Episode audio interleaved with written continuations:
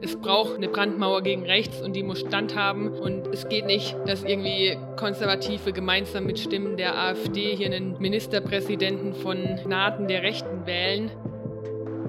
Den ganzen Krisen, die wir jetzt bewältigt haben oder noch nicht bewältigt haben, äh, schaffen wir es da auch noch Platz zu haben für andere wichtige Themen, eben zum Beispiel der Klimakrise, die eigentlich genauso drängend ist.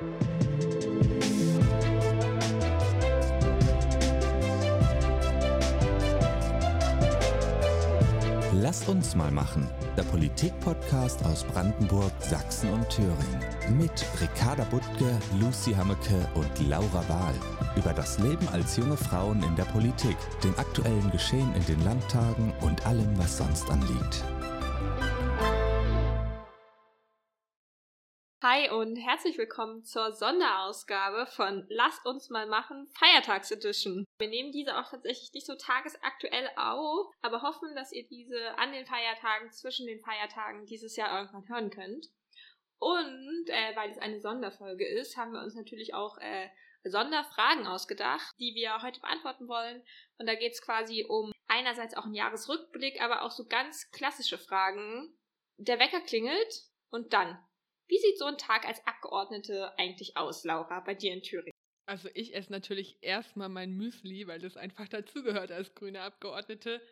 Ja, und dann hängt es eigentlich davon ab, was gerade ansteht. Äh, ganz oft gehe ich in mein Büro im Landtag, erledige Sachen, äh, manchmal findet ein Ausschusstermin statt. Wenn Plenum ist, hänge ich da den ganzen Tag herum, halte Reden, höre zu. Und die spannendsten Termine sind eigentlich die Wahlkreistermine. Also wenn man irgendwo in Thüringen unterwegs ist, verschiedene Menschen trifft oder mit Verbänden spricht. Mein tollster Termin war nämlich tatsächlich, als ich einmal auf einen Windrad drauf äh, durfte dieses Jahr. Das klingt tatsächlich äh, nach einem ziemlich tollen Termin, aber ich schätze, das ist dann doch nicht der reguläre Day-to-Day-Termin, äh, den man so jeden Tag hat.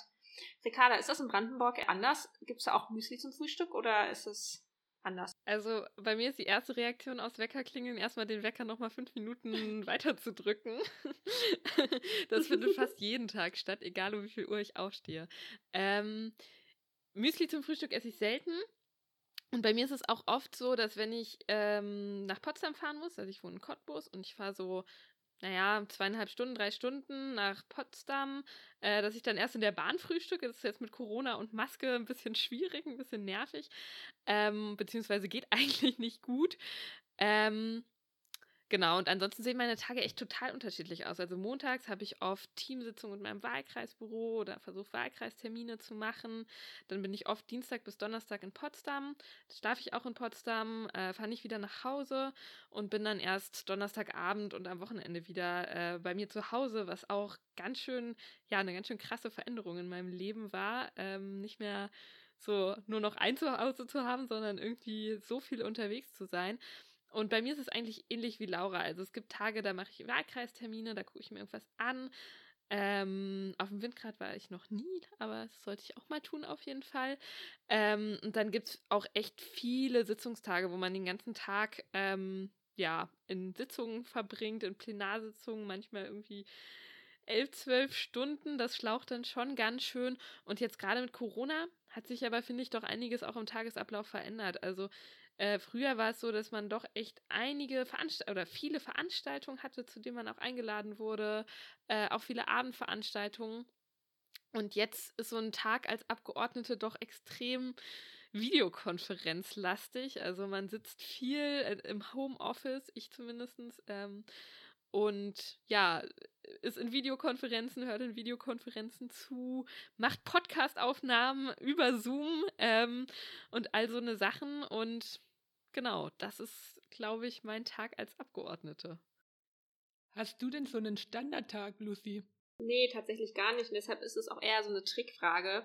Meine Wochen unterscheiden sich auch massiv danach, ob es irgendwie Ausschusswochen sind oder Plenarwochen oder eben Wahlkreiswochen oder Fraktionswochen. Also wir haben tatsächlich so vier verschiedene Arten von Wochen. Und dann sind tatsächlich innerhalb dieser Wochen meine Tage immer ziemlich gleich, aber unterscheiden sich halt ne, innerhalb dieser Wochen halt also extrem unterschiedlich ich und bei mir merkt man das auch sehr krass so an der Themenbreite, die ähm, ich ja irgendwie habe. So, ich bin einerseits für Tierschutz zuständig ähm, und habe da zum Beispiel auch in der Funktion ähm, als tierschutzpolitische Sprecher meiner Fraktion mich auch schon mit äh, sächsischen Tierheimen getroffen und Tierschutzvereinen getroffen, um so zu hören, was für sie so die größten Herausforderungen sind im Alltag. Und gleichzeitig bin ich auch für den Justizvollzug zuständig und bin da eine der parlamentarischen Anstaltsbeiräte der Jugendstrafvollzugsanstalt, äh, die wir hier in Sachsen haben, Reges Breitingen. Also der Anstaltsbeirat, ähm, könnte man sagen, ist so wie so eine Art Aufsichtsgremium tatsächlich ähm, für die Strafvollzugsanstalt.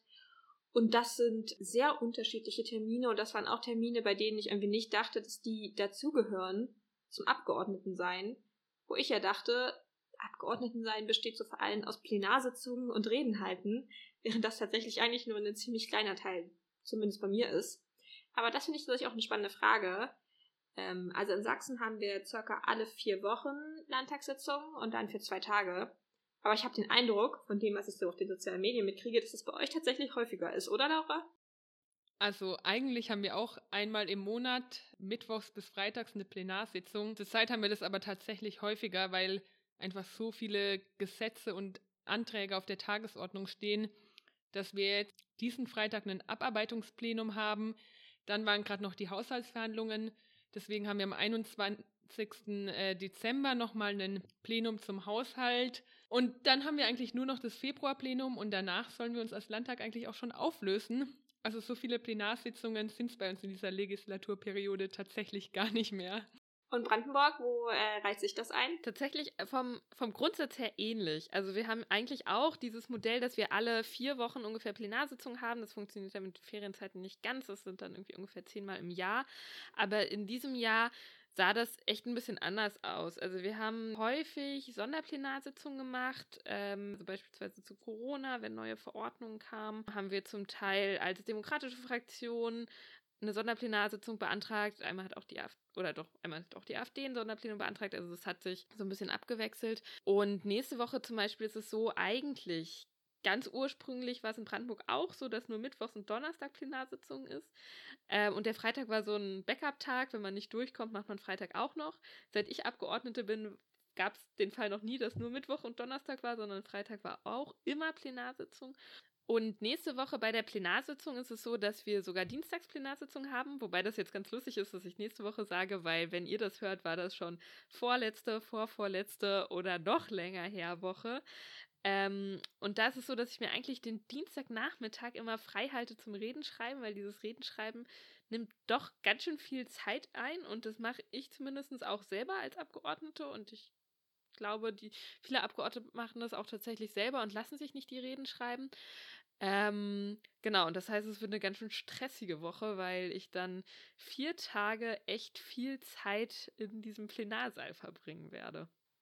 Ja, du sagst jetzt, ihr sitzt da jetzt äh, nächste Woche tatsächlich dann vier Tage im Plenarsaal gemeinsam. Ähm, jetzt haben wir ja trotzdem irgendwie noch eine Pandemie und die hat ja gerade sehr große Auswirkungen irgendwie auf das gesamte gesellschaftliche Leben.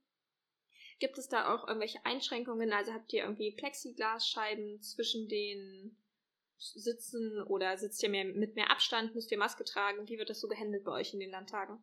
Also wir haben tatsächlich schon seit April oder Mai oder so, also schon sehr lange Plexiglas und zusätzlich auch noch mehr Abstand. Also auf dem, wo wir, auf den Reihen, wo wir vorher zu zehnt saßen, sitzen jetzt, glaube ich, nur äh, sechs Leute und dann sind hinten noch mehr Stühle und in den Besucherrängen können noch Leute sitzen, also Abgeordnete sitzen, weil eh keine Besucherinnen und Besucher kommen können. Und Masken tragen müssen wir während der Sitzung nicht, aber immer wenn wir uns durch den Raum bewegen, also wenn wir beispielsweise aufstehen und zum Redepult zu gehen, setzt man eine Maske auf, zum Reden setzt man sie dann wieder ab. Und am Anfang war es auch so, dass sich ähm, die AfD zum Beispiel überhaupt nicht dran gehalten hat. Äh, und inzwischen kann die Präsidentin aber ein Bußgeld erteilen, wenn Leute sich nicht an diese Maskenpflicht halten. Seitdem hält sich sogar auch die AfD zum großen Teil dran. Mit dem Maske über die Nase zu ziehen, ist es nicht ganz so einfach. Und ansonsten muss man aber sagen, dass gerade auch echt viel, also die Ausschusssitzungen, alle per Videokonferenz stattfinden. Ja, wirklich nur noch die Plenarsitzungen richtig persönlich stattfinden.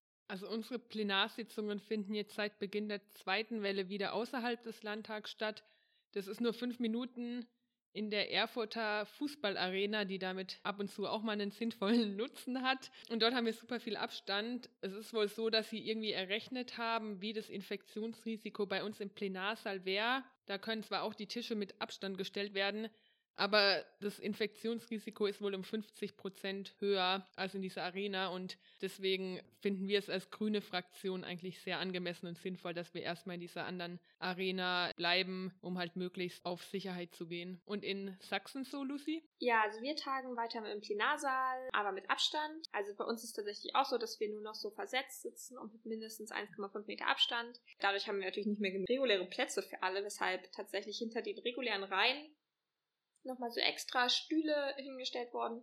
Ich muss sagen, die Stühle erinnern mich massiv an Uni, weil das sind so eine Stühle, wo du dann so rechts noch so einen kleinen Tisch über dein Bein schieben kannst. Ähm, und das ist tatsächlich eine große Aufwertung zu den normalen Stühlen, die da am Anfang standen. Aber, und bei den großen Fraktionen, und das ist bei uns die CDU und die AfD-Fraktion, da müssen tatsächlich einzelne Abgeordnete oben auf der BesucherInnen-Tribüne ja, Platz nehmen die dadurch natürlich auch irgendwie so zur Hälfte für BesucherInnenverkehr gesperrt ist, weshalb auch quasi weniger BesucherInnen hin kommen können, weil natürlich auch die irgendwie alle Abstand halten müssen. Ähm, und ansonsten ist es auch so, dass wir Maske haben, nicht am Platz, aber wenn wir uns bewegen. Aber ich trage zum Beispiel trotzdem die ganze Zeit Maske, weil ich das irgendwie absurd finde, wenn wir da wirklich viele Stunden aufeinander sitzen in diesem Raum. Genau, und ich glaube, das ist ja, also insgesamt das gesamte Thema Corona hat natürlich das letzte Jahr irgendwie offensichtlich massiv geprägt. Aber vielleicht könnt ihr noch mal was dazu sagen. Wie hat denn eigentlich euer Jahr angefangen? Also ich kann ja noch mal so ein bisschen aus Sachsen den Rückblick geben. Wir haben irgendwie kurz vor Weihnachten letztes Jahr dann tatsächlich eine Regierung gebildet, haben den Ministerpräsidenten gewählt. Dann war Weihnachtsferien. Und dann fing es eigentlich äh, erst so richtig an mit der politischen Arbeit, weil wir sehr, sehr lange Koalitionsverhandlungen hatten. Genau, aber wie ist denn euer Jahr so gestartet, wenn wir mal so einen Jahresrückblick wagen? Mein Jahr ist ein bisschen anders gestartet. Ich bin ja erst am 7. Januar in den Landtag nachgerückt. Bei uns hat sich die Regierung schon deutlich früher gebildet, also schon Ende November wurde ein Ministerpräsident oder wurde Dietmar Woidke als Ministerpräsident gewählt, die Regierung gewählt.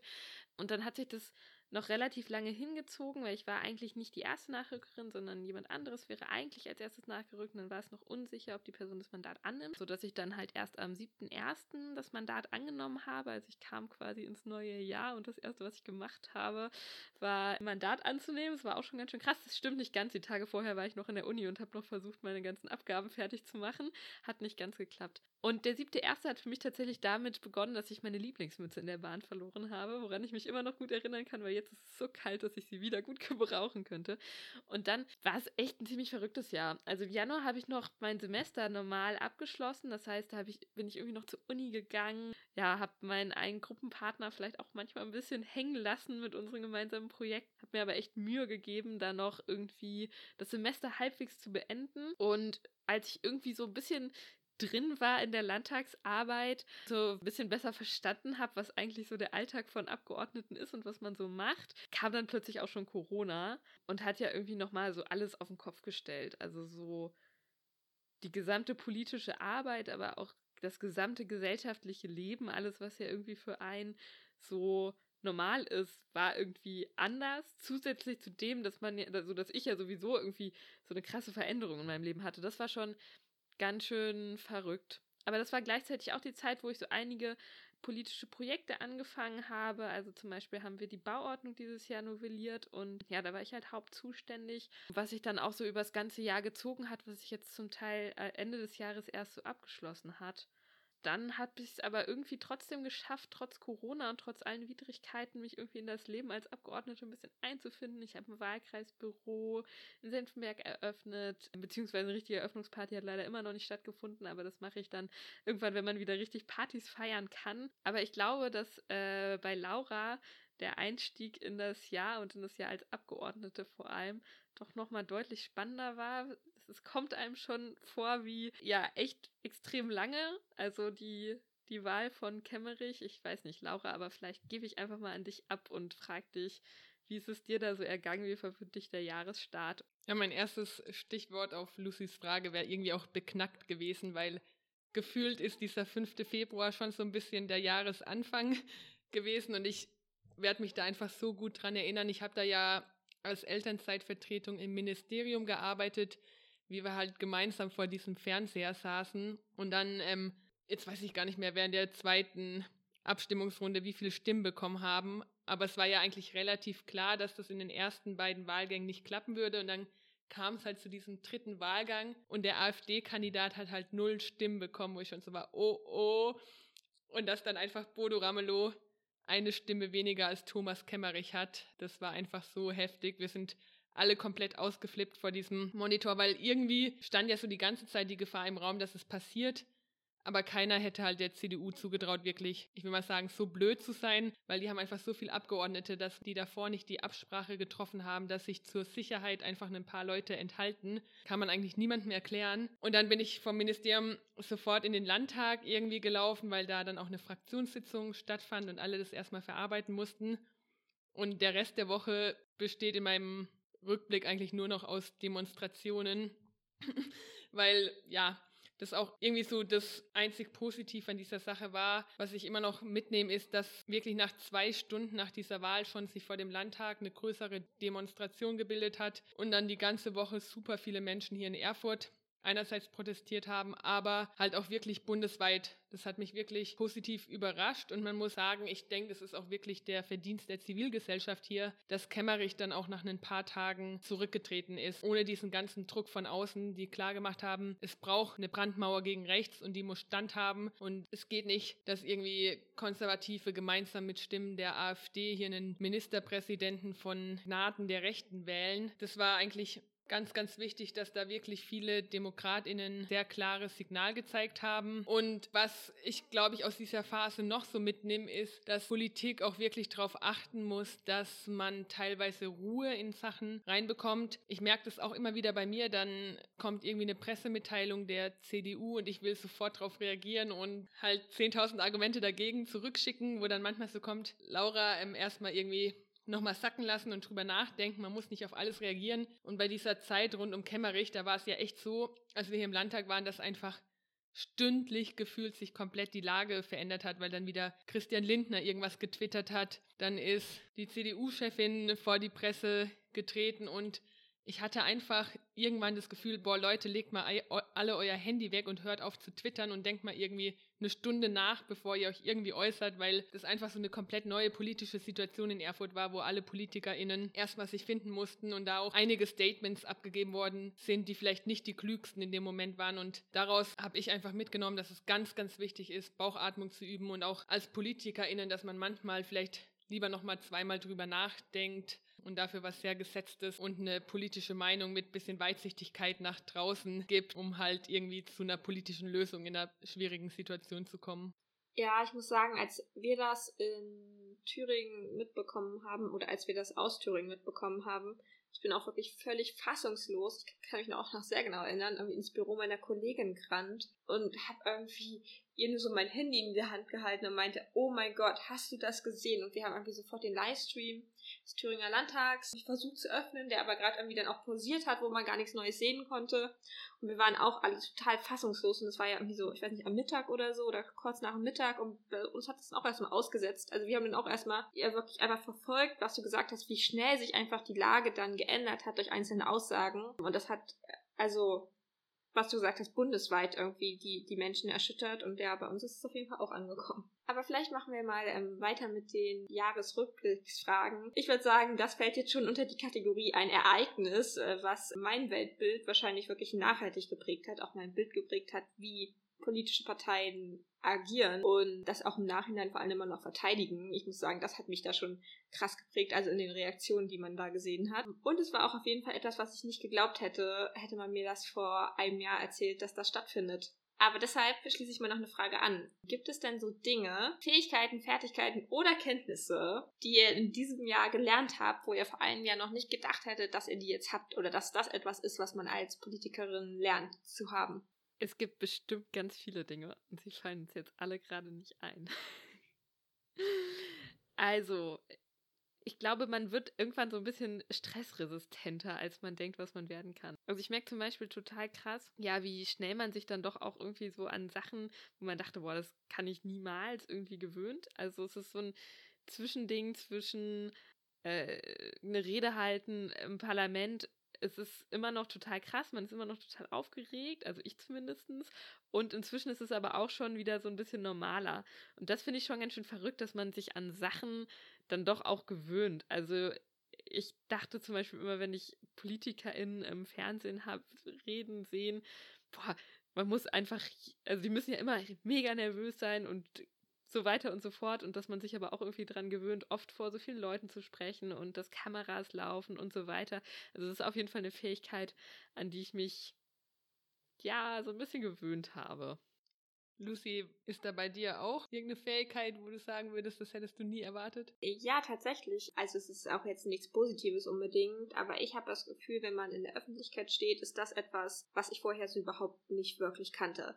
Also so früher habe ich extrem darauf geachtet, dass wenn man mich gegoogelt hat, man nichts gefunden hat und ich hatte mein Facebook-Profil nicht unter meinem richtigen Namen und all so Dinge.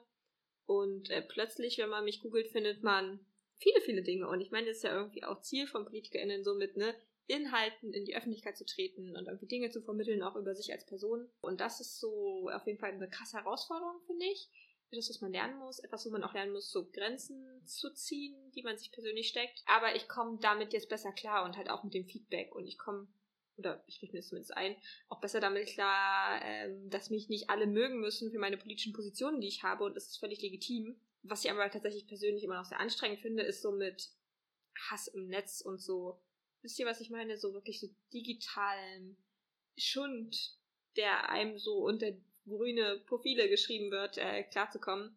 Das ist auf jeden Fall noch eine Aufgabe für 2021, mich damit zu beschäftigen, wie ich mit sowas besser umgehen kann und wie man das auch so als strukturelles Problem besser angehen kann. Weil das passiert jetzt mir, aber es passiert halt auch viel, viel häufiger irgendwie People of Color, MigrantInnen und halt auch Frauen viel. Und das ist irgendwie auch noch so eine strukturelle Herausforderung, mit der ich mich beschäftigen will im Jahr 2021. Ja, ich glaube, was ich dieses Jahr wirklich neu gelernt habe, ist so ein bisschen irgendwie eine Art von politischem Instinkt oder auch Kreativität zu entwickeln, wie man ans Ziel kommt. Also ich glaube, es war mir davor nicht so ganz bewusst, aber ich habe das Gefühl, dass man ganz oft auf verschiedenen Weisen irgendwie Sachen durchbekommen kann. Also wenn ich ähm, das Ziel habe, was ins Gesetz rein zu verhandeln, dann manchmal ist es irgendwie gut, mit dem Koalitionspartner zu sprechen. Im Koalitionsarbeitskreis, manchmal sollte man irgendwie erstmal direkt mit einzelnen Abgeordneten sprechen, aber es gibt auch Situationen, wo man vielleicht direkt äh, ein Statement an die Presse rausgeben sollte, darüber den öffentlichen Druck zu erzeugen. Und in den einzelnen Situationen muss man das irgendwie ständig gegeneinander abwägen, was gerade der beste Weg ist, weil manchmal ein, ein Weg das auch ein bisschen verbaut, wenn man zum Beispiel zu früh Dinge an die Öffentlichkeit gibt. Und das finde ich eigentlich total spannend und herausfordernd, herausfordernd auf der einen Seite, dass man immer neu denken muss, wie gehe ich jetzt wie gelange ich hier am besten zum Ziel. Auf der anderen Seite macht es aber auch total viel Spaß, weil es zeigt, dass Politik so unendlich vielfältig ist und es gibt einfach ganz, ganz viele verschiedene Wege, auch wie man Meinungsprozesse in der Öffentlichkeit mitformen kann und im Endeffekt dafür sorgen, dass was dann auch wirklich im Gesetz landet. Ich finde es total spannend, was du ansprichst. Also mir geht das auf jeden Fall auch so, auch wenn ich das Gefühl habe, dass auch noch ganz viel Luft nach oben. Gleichzeitig habe ich aber auch super viel einfach über parlamentarische und politische und Verwaltungsabläufe gelernt. Was ich aber auch festgestellt habe dieses Jahr ist, dass ich glaube, das haben wahrscheinlich wir drei gelernt. Ich glaube aber auch ein Großteil der Gesellschaft, dass wir alle ein Stück weit krisenfester geworden sind. Also wir hatten dieses Jahr ja echt viele Krisen. Also wir haben angefangen mit der Thüringen-Krise, mit Kemmerich. Meine Laura hat es am Anfang geschildert. Dann ist die Corona-Krise irgendwie immer noch allzeit präsent und beeinflusst unser Leben wie ja wahrscheinlich noch nichts so krass und das ja weltweit. Und das Jahr endete ja politisch mit der Krise in Sachsen-Anhalt, wo sich eine Koalition fast am Rundfunkbeitrag zerstritten hat, an einer Debatte, die eigentlich vor allem von der AfD aufgemacht wird und wurde. Und vor allem an einer Frage, die politisch oder die am Ende äh, sowieso kommt und daran so eine riesige Krise aufzumachen, das hat mich schon krass mitgenommen, krass be na, beeindruckt im negativen Sinne. Und gleichzeitig haben wir aber irgendwie auch noch andere Krisen, mit denen wir irgendwie leben müssen, also der Klimakrise. Und ich bin so ein bisschen zwiegespalten, was das Jahr angeht. Ich habe auf der einen Seite das Gefühl, okay, vielleicht sind wir krisenfester geworden. Auf der anderen Seite frage ich mich, mit den ganzen Krisen, die wir jetzt bewältigt haben oder noch nicht bewältigt haben, äh, schaffen wir es da auch noch Platz zu haben für andere wichtige Themen, eben zum Beispiel der Klimakrise, die eigentlich mhm. genauso drängt ist wie andere Fragen. Ja, da kam ja leider eine Umfrage raus, die zumindest für Gesamteuropa auch ausgesagt hat, dass durch die Corona-Krise halt die Klimakrise in den Hintergrund gerückt ist bei vielen Menschen. Und ich glaube, langfristig wird uns das wirklich noch beschäftigen. Ich bin so ein bisschen gespannt, wie, wie wir im Rückblick dieses Jahr 2020 bewerten werden, weil das ist jetzt doch schon rum ist dieses Jahr, ist irgendwie rückblickend dann total schnell passiert. Ich glaube, weil einfach wenig geschehen ist so. Also politisch ist total viel geschehen, das haben wir ja gehört, aber im Alltagsleben von uns allen ist es halt alles runtergefahren worden und man konnte sich irgendwie weniger mit Freundinnen treffen, man konnte nicht mehr feiern gehen und das sind so Punkte, da ist die Vorfreude bei mir echt riesig aufs kommende Jahr und ich hoffe sehr, dass wir da bald einen Impfstoff entwickeln und dann möglichst wieder in ein halbwegs normales Leben zurückkehren. Das, das wird es nicht geben. Also es wird auf jeden Fall noch eine Zeit dauern, bis wie diese Corona-Krise fortwirkt, aber dass man irgendwann wieder irgendwie langfristig planen kann und auch politische Zukunftsprojekte angehen. Das ist total wichtig. Ja, und ich meine, du hast es ja, glaube ich, ganz vom Anfang angesprochen, Laura, wegen politische Zukunftsprojekte. Ihr habt ja tatsächlich eure, also um schon mal so eine Vorblick zu machen aufs nächste Jahr. Ihr habt ja tatsächlich planmäßig bald eure letzte Landtagssitzung, bevor es ja dann auch bald zu Neuwahlen kommt in Thüringen, oder?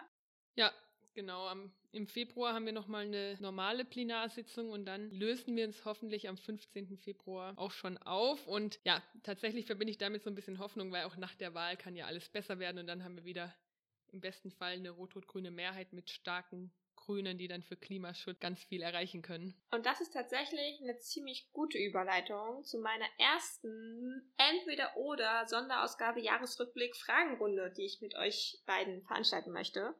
Ich habe verschiedene Entweder-Oder-Fragen rausgesucht, von denen ich möchte, dass ihr sie beantwortet. Und deshalb hat uns, glaube ich, äh, Laura hat uns gerade schon eine Antwort drauf gegeben. Deshalb, äh, Ricarda, linke Koalition oder schwarz-grün nach den nächsten Bundestagswahlen? Was eine Frage. Linke Koalition natürlich. Sehr schön. Dann äh, machen wir weiter. Und ihr könnt es auch gerne begründen, wenn es nicht ganz so einleuchtend ist. Laura, Ausschuss oder Plenum? Plenum. Also weil ich gemerkt habe, dass mir das Plenum irgendwie eine Menge Spaß macht und ich auch das Reden halten. Zwar am Anfang, wie auch schon Ricarda gesagt hat, total aufregend und irgendwie auch anspannend fand, aber mittlerweile, da mich irgendwie ziemlich wohlfühle in dieser Rolle, irgendwie eine Plenarrede zu halten. Und es ist zwar immer ewig lang und gefühlt sehr anstrengend, aber es macht schon auch Spaß, finde ich, dass dann so zu bestimmten Themen man äh, sich als Abgeordnete die Argumente gegenseitig austauscht. Ricarda, willst du nochmal sagen, Ausschuss oder Plenum? Ich glaube, ich würde sogar Ausschuss sagen, weil ich habe das Gefühl, dass im Plenum werden immer Sachen vorgetragen, die eigentlich davor schon fertig diskutiert sind. Also man hat Anträge, jeder weiß, wie welche Fraktion abstimmen wird. Die Regierung stimmt halt den Regierungsanträgen, also den Anträgen der Regierungsfraktion zu. Die Opposition halt manchmal schon, manchmal nicht. Und alle Oppositionsanträge werden dann abgelehnt. Dann werden vorbereitete Reden gehalten und klar, manchmal gibt es dann auch schon eine spannende Debatte, aber ich habe in Ausschüssen eher das Gefühl, dass man da wirklich Zeit hat, ja, sich mal richtig mit mit Themen auseinanderzusetzen und nicht nur ein politisches Schauspiel macht. Das ist jetzt übertrieben. Plenarsitzungen sind natürlich kein Schauspiel, ne? aber dass da halt auch wirklich Diskussionen stattfinden und ähm, Entscheidungen vorbereitet werden. Und in der Plenarsitzung weiß man eigentlich ja schon vorher immer ganz gut, wie es so äh, am Ende aussieht. Ricarda, eure Ausschusssitzungen sind öffentlich, oder? Genau, die sind öffentlich. Also da kann man auch im Livestream inzwischen sogar immer zugucken.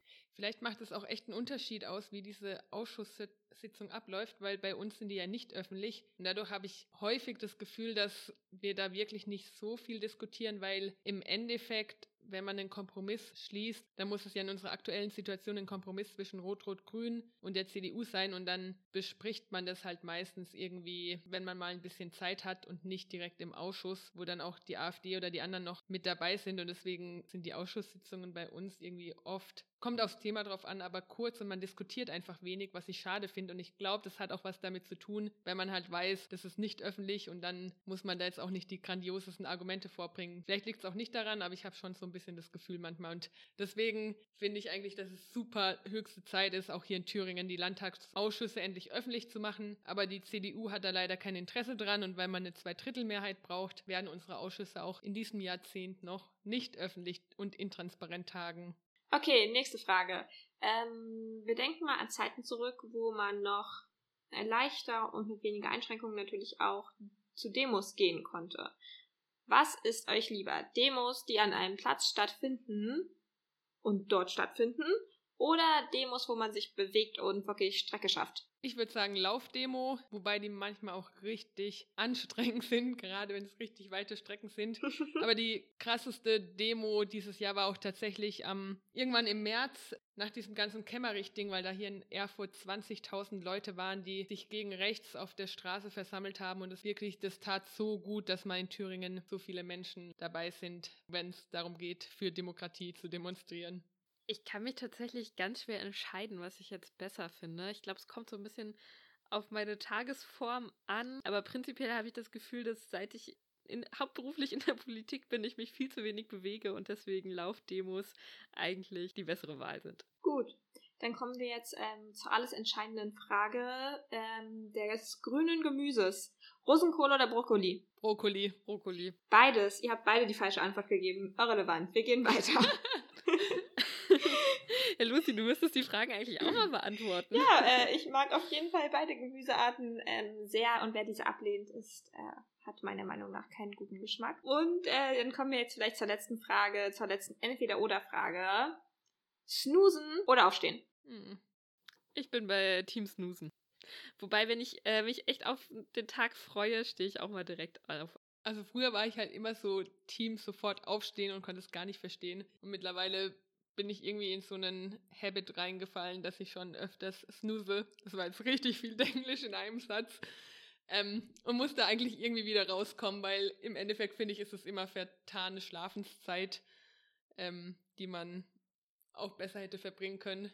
Von daher ist es vielleicht ein wunderbarer Vorsatz fürs neue Jahr. Und ich würde sagen, wir sind mit einer Weckerfrage gestartet. Der Wecker klingelt und was geht dann los an eurem Tag? Und jetzt haben wir Snoosen oder Aufstehen alle beantwortet. Genau, bei mir ist es tatsächlich mittlerweile das Aufstehen. Einfach da ich äh, momentan sehr viel früher aufstehe als der Rest meiner Wohnung. Und ich, wenn ich das snoosen würde, mich, glaube ich, sehr unbeliebt machen würde. und ich würde aber sagen, dass wir vielleicht auch mit der Frage sehr gut abschließen können. Ähm, genau, habt ihr Kommentare, Feedbacks, Fragen, die wir schon immer mal beantworten sollten? Äh, schreibt uns gerne, wir freuen uns über jegliches Feedback und wir freuen uns auch jetzt schon über alle eure eingegangenen Bewertungen ja, und ich freue mich auch wirklich sehr, dass wir im Jahr 2021 euch hoffentlich auf zu vielen spannenden Podcast-Folgen einladen dürfen und euch weiterhin von unserer Arbeit hier zu berichten und was wir alles so lernen und mitnehmen und verändern. Das wird ein gutes Jahr, hoffentlich. Bye, bye. Ciao. Tschüss.